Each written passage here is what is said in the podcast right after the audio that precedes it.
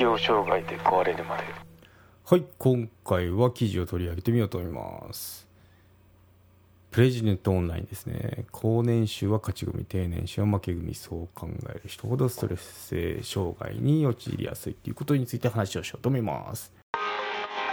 適応障害で壊れるまで。元外資系社員の告白。アマゾンで販売中。休職を決断した理由、生じた症状、休職中の過ごし方、退職後の手続き、適応障害の人への接し方、ノンフィクション。Amazon Unlimited 会員であれば無料で読むことが可能ですので、チェックしてみてください。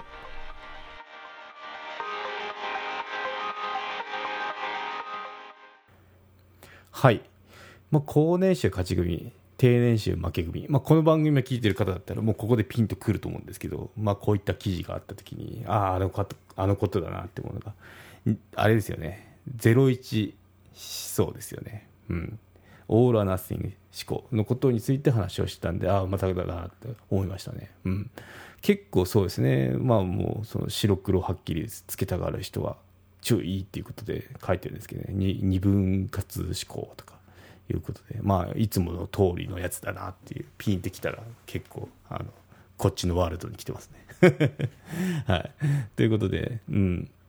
まあ、その中でも、まあ、結構あのもう2回やったこと言っててもう繰り返すのもありかなって、まあ、知らない方のためにはちょっとこ今回この番組初めて聞いた方もいると思うんで、まあ、紹介していくと結構あの01思考って有名でオール・アナスティング思考とかも言われるんですけどその、まあ、白か黒かこの二極的な思考をしてると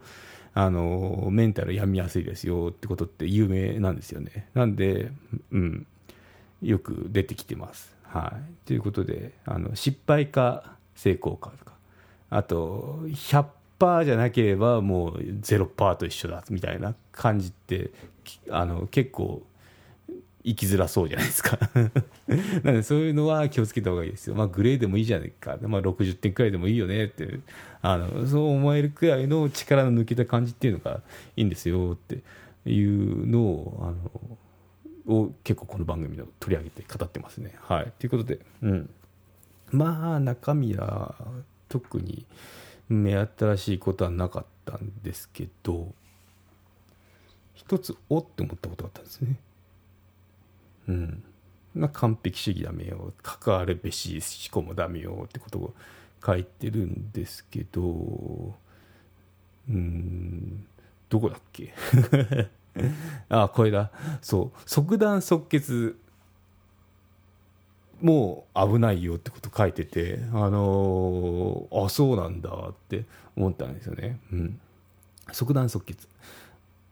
世の中では簡単に白黒つけられないことばかりでグレーゾーンの方がずっと多いのです。どんなことあっても敵か味方かというはっきりとは分かんないものなんですよと。あいつとは30%ぐらいで意見が合わないけど70%は嫌いじゃないんだよななどと。どこか曖昧でグレーな状態であることの方が普通ではないでしょうか。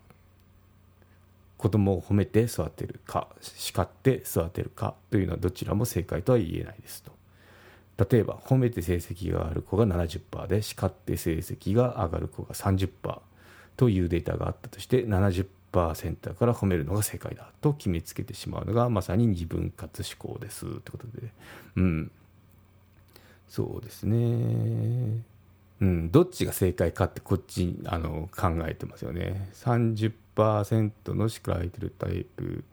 叱られてる伸びるタイプだったら70%が正解と褒めればかえってマイナスになるかもしれません。うん、そうですね。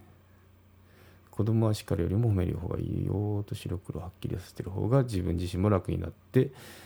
いいのでしょうが他の可能性を考えずに容易に安易か安易に答えが飛び答えに飛びついてしまうとそれが原因で子育てに失敗したりストレスを溜め込んだりするものですってことで。うん。そうですね。うん。やっぱこれもその即断即決とどこにつながるかっていうと分割思考ですね。あのどっちが正しいかだと即断即決できるじゃないですか。合かノー合ですよ。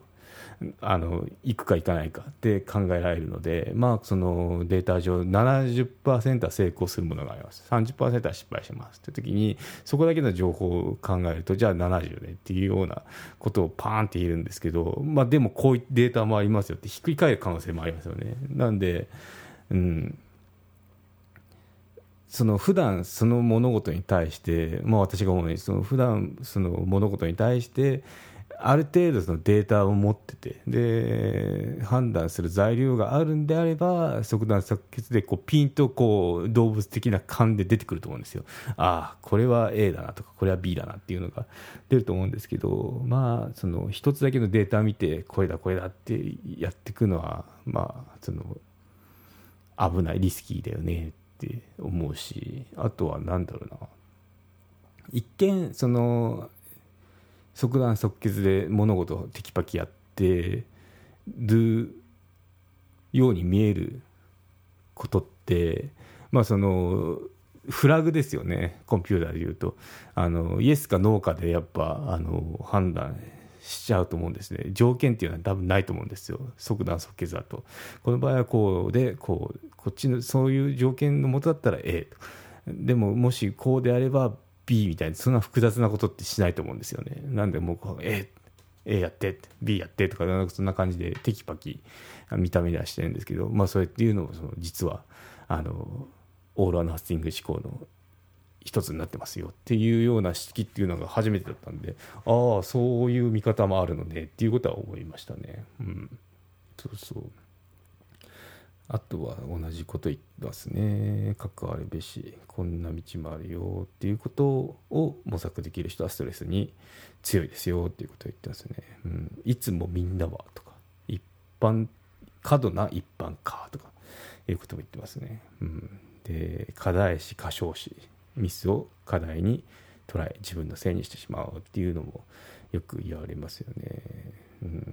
そう。でタイトルの後年誌は勝ち組低年誌は負け組っていう発想もあのそうですね。勝ち負けで見てるところがもうアウトですよね。その危険な発想ですよね。あとまあうん。まあその自分がもっと頑張んなかったからまあそのだとかあとあの時こうしてればよかったとかいう自分と結びつけてその自分を追い込ん追い詰めてしまうとかいうのもダメですよってことを言ってますね。うん。そうですね。なんでまあ特にあのー、新しい情報っていうのはないんですけどこの番組で取り上げたようなことっていうのがつらつら書かれてるんであの、うん。やっぱ同じことを思うんだなって思いましたねそうちなみにこの人も長所の紹介でタイトルがですね適応障害の真実っていうのがあのの中の話だそうですね。うん、ですね。うん、今回あの私私っていうかそのエピソードで会員特番であの話したんですけど KDP、Kindle の Amazon Kindle ダイレクトパブリッシングってあの Kindle の出版のやつで紙対応紙対応ってあの紙じゃないですよ。あの紙でも自分の書籍が出せるってことで紙対応したんですよね。紙対応ってなんかおかしいな。あの紙での対応したんですよね。なんであのサブスク会員特番で Amazon KDP 出版のやり方舞台裏について話をしてみましたねもしあの本の出版とかあの今休職中で休んでてまあこのせっかくなんでこの経験っていうのをシェアしたいなっていうような本でシェアしたいなって考えてる人にはちょっと参考になる情報かなと思うのでもしよろしければアップルのポッドキャストで登録ができますので購読のほど検討してみてください。はいでそうですね後半部分になるんですけど、まあ、この話でその二極化ですね二極化についてあの危険ですよってことで、まあ、こういったことはありましたよっていうことをあの後半サブスク会員限定で話をしようと思いますので、はい、やってここで切り替えをしようと思います。はいということでここまで有料チャンネルのご案内をいたします。有料版チャンネル適応障害で壊れるまでプレミアムを Apple Podcast で配信中。有料会員はエピソード全編を聞くことができます。また有料会員のみのエピソードも用意しております。ご登録して応援いただけると励みになりますのでどうぞよろしくお願いいたします。